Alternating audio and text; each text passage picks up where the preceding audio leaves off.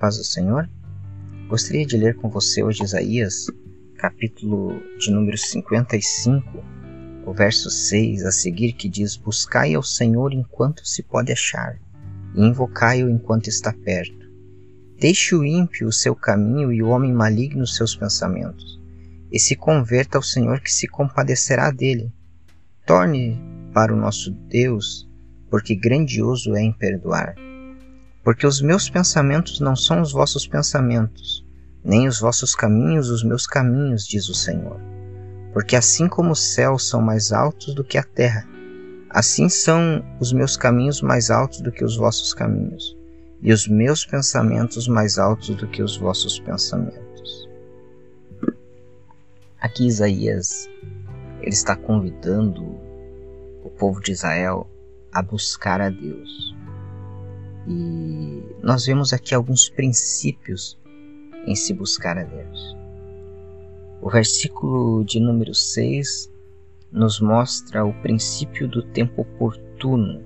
Buscai ao Senhor enquanto se pode achar, e invocai-o enquanto está perto. Em segundo ponto, o versículo de número 7 nos mostra que quando vamos buscar a Deus, muitas das vezes é necessário deixarmos algumas coisas para trás. Para se buscar a Deus, muitas das vezes, nós teremos que deixar coisas que gostamos. O versículo de número 8, ele nos mostra um outro princípio dizendo que os pensamentos de Deus não são os nossos pensamentos nem os seus caminhos os nossos caminhos. E a palavra continua nos dizendo que os caminhos de Deus e os pensamentos de Deus são mais elevados do que os nossos pensamentos. Quando penso nesses versículos e lembro também de Romanos, capítulo de número 12, quando o apóstolo Paulo fala: E não vos conformeis com este mundo, mas transformai-vos pela renovação do vosso entendimento, para que experimentei a boa, perfeita e agradável vontade de Deus, eu vejo que todo cristão, todo homem que quer se aproximar de Deus, ele precisa ter o seu coração aberto, a sua mentalidade aberta para entender os propósitos e as vontades do Senhor. Dito isto, muitas das vezes os meus propósitos, os meus projetos, os meus pensamentos podem não estar alinhados aos pensamentos e aos propósitos que Deus tem à minha vida. Agora, Paulo nos conforta dizendo que a vontade de Deus, ela é boa, perfeita e agradável.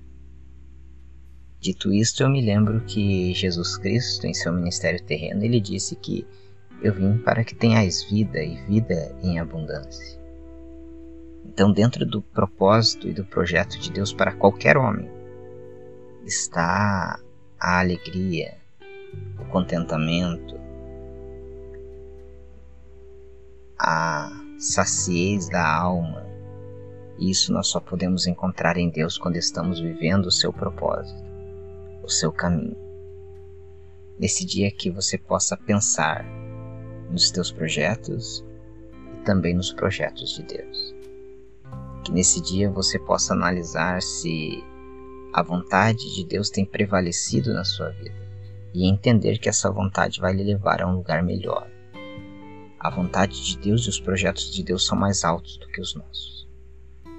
E muitas das vezes a nossa falta de fé, a nossa falta de confiança em Deus não nos permite ver esses projetos e esses propósitos.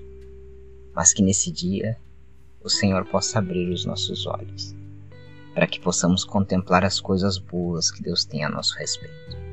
Em nome de Jesus, amém.